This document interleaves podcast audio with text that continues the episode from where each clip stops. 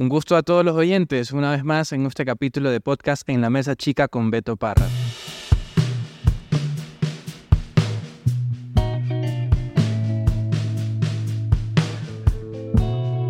El día de hoy tengo la oportunidad y el placer de conocer a Marcos Dueñas. Él es Country Manager de Unilever Ecuador. Eh, Marcos, bienvenido. Muchas gracias, Beto, por el espacio.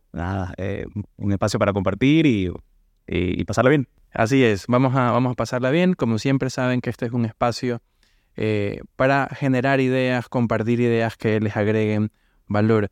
Y teníamos una conversación muy interesante eh, con micrófonos apagados, ¿no? Ahí un poco. Marcos, qué lindas oficinas que tienes. Me han encantado. Sí, lindas. Eh, nos acabamos de cambiar, bueno, no, no nos acabamos, de hace ya un poco más de un año. Eh, encontrando o tratando de, equilibrar lo que la pandemia nos dejó eh, con un, formato en donde tenemos la flexibilidad de venir o no en un coworking. ¿sí? Estamos acá en Guayaquil, un coworking. Qué maravilla, porque recuerdo tus oficinas están en Vía Dable muy adelante y, bueno, y estar en un lugar más céntrico quizás es mucho mejor para la gente. Sí, mantenemos nuestra planta en el kilómetro 25, sin embargo, lo que decía, la pandemia demostró con, con el tiempo eh, que pasábamos metidos en un carro para ir hasta allá, eh, cuán ineficiente era muchas veces trasladarse cuando no necesitabas estar presencial y cuán eficiente pudiera ser eh, tener algo más céntrico, pero que además te permita, cuando lo necesitas, sí generar esas interacciones presenciales. Maravilla, maravilla. Y eso es lo que todos comúnmente lo conocemos como el home office, ¿no? Trabajar desde casa y, y las empresas ecuatorianas lo han ido adoptando. me he dado cuenta que hay algunas que están regresando un poco a la presencialidad. Eh, las eh, empresas o investigaciones en Europa comienzan a, cuestionar también un poco el 100% del home office, ¿no verdad? Em, ¿Tú qué opinas? ¿Cómo, ¿Cómo, lleva la cultura Unilever todo este espacio de, trabajo en casa, esta flexibilidad? Porque claramente son lindas oficinas, pero un día de hoy está como un poco más suelta, no, no es que lo veas repleto, ¿Cómo tú ves el home office dentro de tu cultura y en tu gente? Unilever encontró el mejor de los dos mundos o propuso el mejor de los dos mundos. al final, a ver, la presencialidad te da cosas, te otorga ciertas interacciones que de manera virtual no pudieras tener, pero también el home office y el poder tener la flexibilidad como persona de atar tu agenda a ciertas cosas particulares de tu vida personal, te da una calidad de vida mejor. ¿sí? Entonces, lo que buscamos era equilibrar las dos cosas a partir de la confianza, a partir de la confianza de que cada uno de los empleados que somos parte de Unilever sabemos lo que queremos, sabemos eh, que al final lo que importa es tu performance o lo que des para la compañía y desde ahí eh, todos estamos grandes como para setear muy bien una agenda y cómo adapto mi agenda personal de ir a dejar a los niños, de ir a alguna reunión eh, más personal durante el día y poderlo atar a este home office y desde, eh, y desde cuando lo necesito poder ir a, un lugar presencial y tener una, una reunión con más gente. Tremendo. Eso, eso implica, eh, al menos desde hoy, desde tu estilo de liderazgo también, em, claramente generas un balance entre, no hay conflicto entre los resultados de la compañía y los resultados de las personas en su vida personal. Es decir, tú, tú encuentras total armonía en esas cosas. Cuéntame un poco porque es algo que muchas veces no se lo, no se, en, gran parte de las empresas, a veces no lo ven. A, mucha gente por su estilo de liderazgo les cuesta. Cuéntame un poco tú, cuál es tu mirada hacia este punto. No son excluyentes, no son mutuamente excluyentes. O sea, el balance personal y la adaptabilidad o la flexibilidad, que es lo que Unilever cree, eh, no es excluyente del performance que una persona pueda dar. Por más que yo tenga, digamos, a alguien viéndolo todo el día, no significa que esa persona va a ser más productiva o que va a hacer un mejor trabajo porque todos lo estamos viendo o porque está marcando una tarjeta o por... No, ¿sí? Entonces, al final, eh, lo que existe es esa flexibilidad eh, para adaptar tu agenda, tu bienestar y parte de lo que queremos también es que la compañía también te debe dar y permitir el poder desarrollarte en otras, otros lugares, otras fuentes y, tener ese tiempo para compartir y para ser más productivo también. ¿Sí? Porque de qué sirve alguien que hoy esté aquí pensando en lo que en su casa está pasando porque tuvo algún inconveniente, cuando pudiera estar ahí hecho cargo de eso y totalmente concentrado en el trabajo. No son excluyentes. Al final digo, la flexibilidad parte de la confianza y parte de que las personas tengamos claro qué es lo que debe pasar para que los resultados después vengan. ¿sí? Correcto, me encanta, me encanta esas dos eh, palabras, bueno, una palabra que es la confianza, es decir, definitivamente dentro de este liderazgo o cómo motivamos o cuidamos a nuestra gente es por medio de la confianza. Confiar que has seleccionado el talento correcto y va a cumplir, va a cumplir. Y luego que tengan claros sus objetivos. Y que los resultados se van a ver. Y los resultados se, van, a ver. Entonces, al final no trabajas en la tarea, sino en la consecución de resultados. Si los resultados están es porque hiciste las tareas previas necesarias para poder hacerlo. Otro. exactamente, exactamente. Qué gusto. Eh, la verdad que entramos con, con, toda la pregunta, a la pregunta que, teníamos en mente, pero bueno, yo les, les cuento un poco. Eh, Marcos es, economista, estudió en la, en la SPOL, en la Escuela Superior Politécnica Litoral.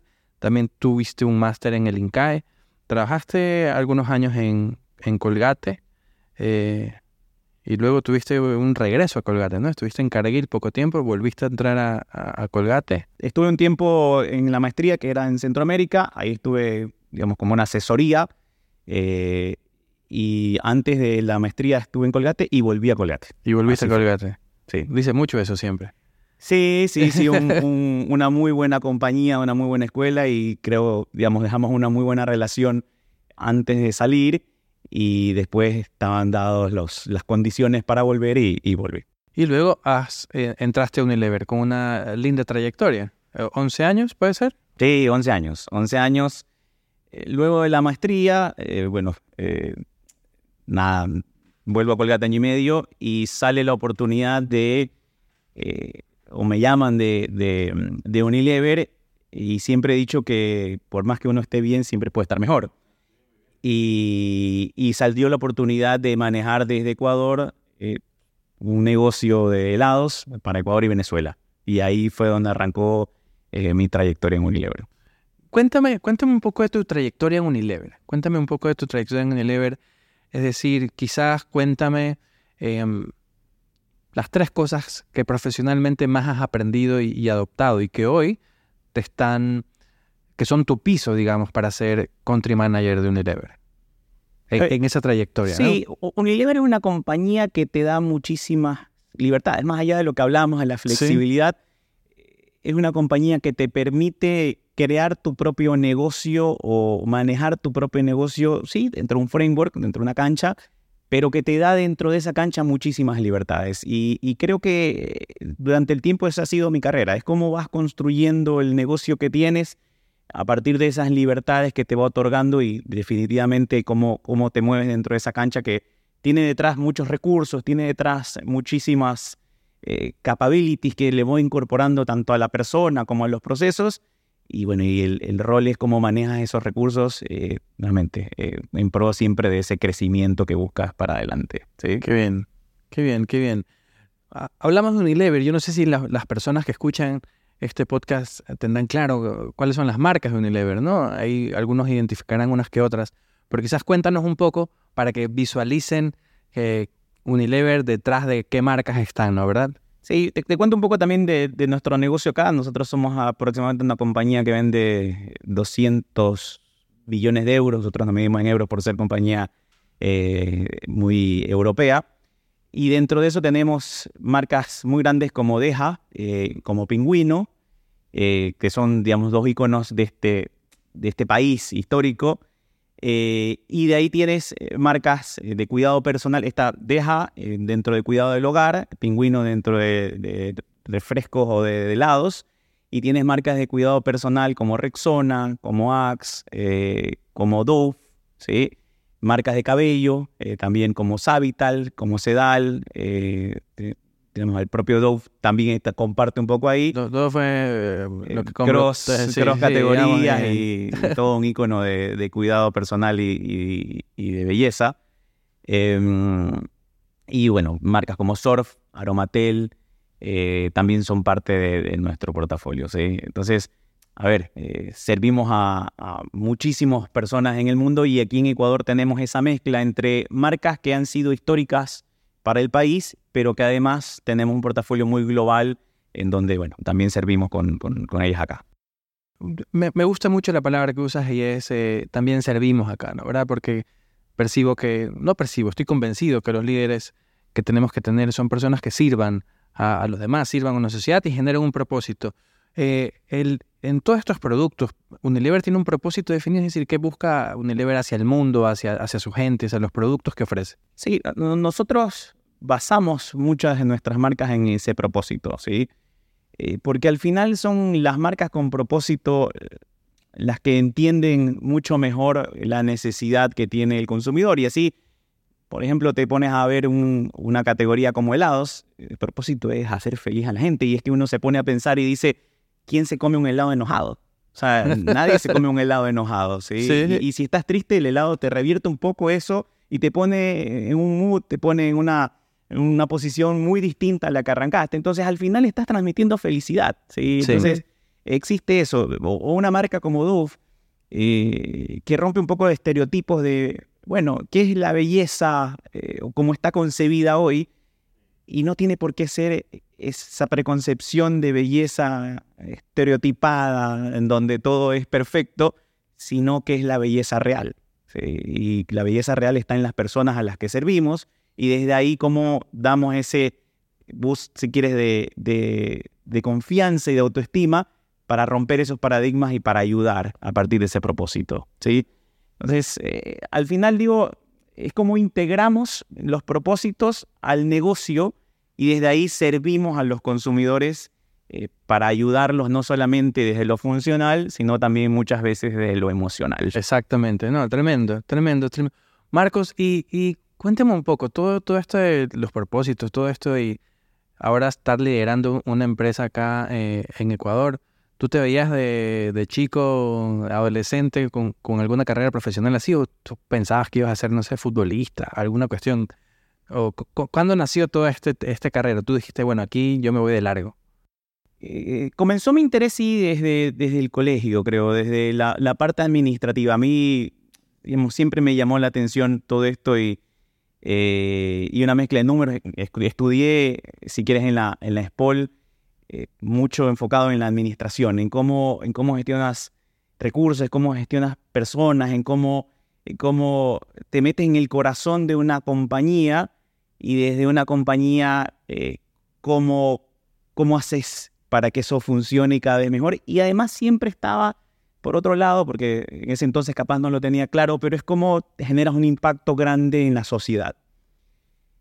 Y después se fueron juntando cosas y en la universidad tuve la oportunidad de ingresar a consumo masivo y te das cuenta de que consumo masivo realmente logras ese impacto en cada uno de los hogares que no tienes muchas veces o no conoces, pero que sabes que está generando un impacto positivo. Entonces, creo que entre esas, ganas de, administrar y de, gestionar recursos y de estar, más el impacto que puede generar a una sociedad y a, los consumidores y mejorar la vida de la gente, fue donde nació, me parece, la, vocación de pertenecer a empresas de consumo masivo y más aún empresas en donde te identificas con sus valores.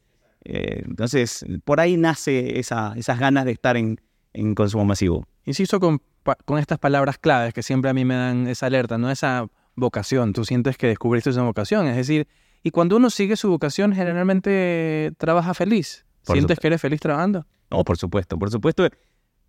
Digo, y hay que tenerlo claro siempre, eh, e, el desafío y el bien mayor, ¿no? Y el bien mayor es, realmente, cómo satisfacemos necesidades, de, de, cómo mejoramos las vidas. Unilever fue creado a partir de eso. Unilever fue creado en, eh, en, en Inglaterra por William Lever, que creó una barra de jabón para mejorar la higiene de las personas. ¿sí? Entonces, eh, parte desde ahí y hoy no, no pierdo esa vocación de, bueno, cómo mejoramos de alguna forma el consumidor o, las necesidades que en la casa existen desde los niños, desde las madres, desde los padres, y mejoramos con eso eh, la calidad de vida de las personas. ¿sí?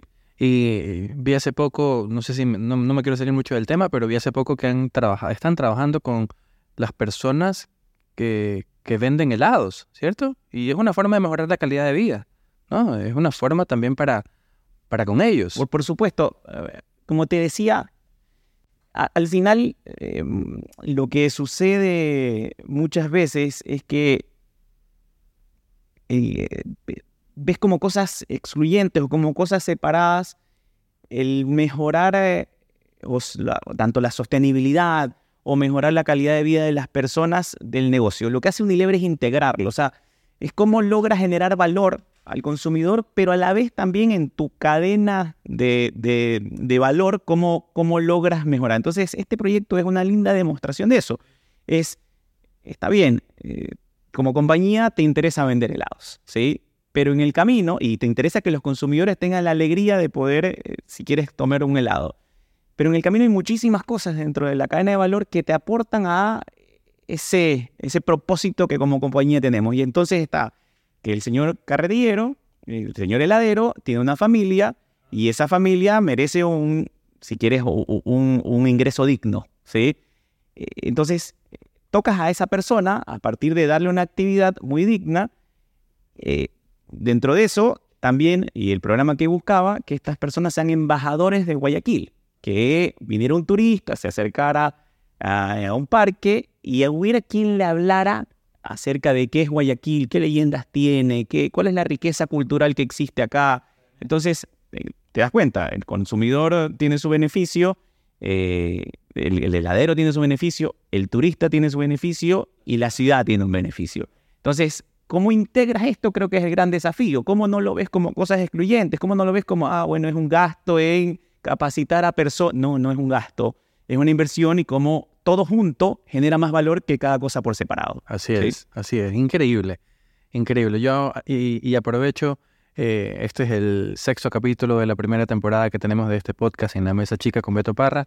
Y, como saben, pues Unilever ha sido auspiciante de estos, de estos capítulos. Así que una vez más, eh, vean que generan propósito para poder servir a otros. Así que otra vez aprovecho formalmente para decirte muchísimas gracias. Marcos, para ti, ¿qué es la cultura organizacional? Y la cultura organizacional es la suma de los comportamientos de cada una de las personas dentro de ella. ¿sí? Al final la cultura puede generarse o quedarse como algo muy, digamos, etéreo, eh, pero no, es la suma de los comportamientos de cada una de las personas y dentro de eso que con objetivos compartidos, pero, pero es ese alma de la compañía que, que está ahí, que no la podemos explicar, pero que es lo que hace que el motor finalmente funcione. Tenía un profesor en, la clase de la maestría que siempre decía, cultura es lo que hacen los otros cuando nadie los ve. Eh, hay gente que necesita verlos, pero cuando no lo ve ahí ves el comportamiento real de la gente. Y que está relacionado con lo que decíamos de la confianza, ¿no? O sea, porque de qué sirve... Cultura no es que alguien esté atrás viendo cómo haces tu trabajo, cultura es que realmente la otra persona quiera eh, buscar la manera de hacerlo y de lograrlo saliéndose un poco del pensamiento normal o, siguiéndolo, no importa, pero buscando ese gran objetivo, ¿sí? Sí, sí, sí, totalmente, totalmente de acuerdo. Marcos, en, en relación a, cultura, estrategia, eh, talento, ¿cuáles son tus tres principales proyectos que tienes sobre la mesa para los siguientes años? ¿Qué, tienen, qué está cocinando Unilever Ecuador eh, o Unilever Global en términos de estrategia, cultura y talento? Lo, primero creo es tener muy bien definido el objetivo, ¿no? Y, el objetivo que tenemos global, regional y nacional es como el crecimiento competitivo. ¿Cómo buscas crecer competitivamente desarrollando mercados, pero dentro de eso también cómo creces siempre por encima de lo que el mercado crece, ¿sí? Para, para cada vez ir, creciendo competitivamente. Después, para generar esos crecimientos necesitas eh, gasolina, necesitas combustible. Y ahí vienen, digamos, nosotros tenemos programas muy fuertes que llaman Fuel for Growth, combustible para el crecimiento. ¿sí? Y eso se da a partir de eficiencias. Y cómo buscas en cada uno de, los procesos en los cuales lo cual construyes una compañía esas eficiencias. Y no me refiero al proceso productivo de detergente solamente o del proceso productivo de helados, sino en si hay una tarea manual eh, que hoy la hacemos y que nos toma ocho horas, hay formas de digitalizarla, hay formas de mejorarla, hay formas que tome media hora y desde ahí liberar el espacio de las personas para hacer otras cosas. Y el otro pilar fundamental es el, desarrollo de eh, la cultura y del talento. ¿sí? Eh, una cultura de performance, una cultura ganadora, una cultura que tiene claros sus objetivos, una cultura que sabe día a día eh, qué es lo que tiene que pasar para que el gran objetivo se cumpla y definitivamente el desarrollo del talento porque son esas personas las que construyen el talento, que construyen las eficiencias y que construyen el desarrollo competitivo. son los tres grandes pilares que global, regional y te diría nacionalmente perseguimos y mantenemos. Y, profundizando en esto último que, me has dicho, ¿no? Esto de, profundizar en el, en el talento, ¿no? Ahora ya me has hablado del performance. Eh, las personas que escuchan esto eh, en gran parte son eh, ejecutivos, presidentes, gerentes generales o gente de talento, personas que hacen talento, gestionan el talento. En términos de, este tema, ¿no? Performance, ¿qué, tienen en mente? ¿Cómo, ¿Cómo, le vas a dar ahí un... Dale un doble clic a esa parte. ¿Cómo lo... Cómo lo hay, hay, muchas empresas, por ejemplo, que están desarrollando, pues obviamente, bueno, sus evaluaciones de, desempeño, su desarrollo de competencias. Eh, el último capítulo hablábamos que los procesos de selección, por ejemplo, eh, si no tenías una mascota, no podías entrar a la compañía, más o menos así era, ¿no? dándole ahí en, en, en, términos de Unilever, ¿cómo, cómo lo ves? Mira, al, final sí, vas dando herramientas a las personas para desde ahí desarrollar una cultura de talento y performance. Y yo te voy a citar una de esas herramientas que creo que durante el último año nos ha servido un poquito más atrás, si quieres, eh, muchísimo y que te genera ese accountability, ¿no? Y es todo el desarrollo de este modelo Agile, no sé si has hablado de... He visto, digamos, cómo, cómo eso te permite claramente priorizar, ¿sí? Porque tienes sesiones de priorización en donde dice, bueno, mira, de todo esto que te genera 100 de valor, eh, el 80% se construye en esto, esto, esto y esto. Una vez que priorizas, pero te obligas al ejercicio de priorizar, porque si no tienes mil cosas que no sabes cuáles son las que te dan más valor, bueno, eh, ya pasas a poner todos los recursos detrás de eso, ¿sí? Y detrás de eso, eh, los recursos, el principal recurso es el tiempo de la gente, ¿sí? Entonces, eh, lo que te da esta metodología es eh, el, poder eh, sistemáticamente saber y setear qué es lo que tiene que ir pasando durante todo este tiempo para lograr que en un trimestre se cumpla un objetivo. Y ese objetivo puede ser, digamos, una parte de un objetivo mayor. Pero creo que te, te enfoca, porque te obliga a priorizar, te da la cadencia necesaria para poder día a día saber qué es lo que de mí espera la compañía para que esto suceda nuevamente no es una compañía, no es un gerente general diciendo qué hacer, pero es un grupo de personas que forman parte de un squad o de un grupo eh, para una misión y que juntos establecen qué debe pasar. ¿sí? Y entonces está la libertad de que cada quien busque cómo hacerlo, pero sabiendo qué es lo que yo, cómo yo le estoy aportando a ese gran objetivo que como prioridad se puso para la consecución de valor para la compañía. Entonces digo, creo que cuando uno habla de agilidad y de Agile como tal, no solamente es hacer las cosas más rápido, es cómo te da la disciplina de tener que priorizar y después poner todos los recursos en pro de la consecución de esa gran prioridad.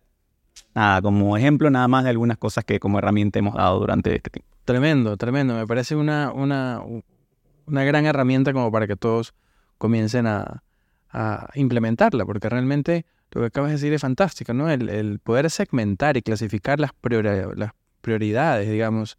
En términos de estrategia también funciona, ¿no? A veces las estrategias pueden caer muy arriba, pero cuando no te, tienes enfoque, eh, se complican las cosas y pueden quedar en un lindo papel. Y al final, lo que digo prioridad, está relacionado con estrategia y está relacionado con elegir. ¿Sí? Porque es mentira que vas a poder hacer todo. Y si no te obligas a elegir o a priorizar, eh, capaz se te queda lo más importante fuera. Eh, no porque lo hayas decidido, sino porque muchas veces la dinámica del día a día te va poniendo cosas que no tienen valor, pero que son urgentes. Eh, esto te obliga. Esto te obliga a elegir las cosas realmente importantes y que te van a agregar valor. Totalmente de acuerdo. Marco, vamos ahí, vamos cerrando esta, esta muy linda entrevista, la verdad que me ha gustado muchísimo. Estamos mes de diciembre, tenemos aquí adornos navideños, eh, cerrando baño, ¿no verdad? Em, en tu caso, ¿de qué te gustaría agradecer de este 2023? Digamos, para empezar, creo a, todo el equipo que como eh, Unilever eh, hemos hecho, o sea, todo lo que, lo que durante, durante este año se ha construido, digamos, porque nosotros tenemos también maneras de, o, de encuestas o de formas de ver cómo, cómo la gente, cómo ha estado realmente cohesionada eh, para conseguir los objetivos y cómo eh, el engagement que existe con la compañía. La verdad, el ver el entusiasmo de todas las personas, creo que eh, es, lo primordial, ¿no? Es como vemos, para mí es eh, una gratitud el, cómo las personas dentro de la compañía vienen, se entusiasman y dentro de eso dan todo el compromiso y todo lo... creo que como principal punto es eso, la, gente y el valor que está entusiasmado en poder dar hacia esta compañía, ¿sí? Increíble. Sí. Increíble, increíble. Y eres una persona muy liderazgo abierto, proactivo, eh, dentro de tus valores eh, veía también la alegría, ¿no? Y entre la alegría también agradecer. Eh, ¿Qué recomiendas? Y al mismo tiempo, al mismo tiempo me he dado cuenta que tiene cierta forma esquemática de, presentar las cosas, de, contarlas.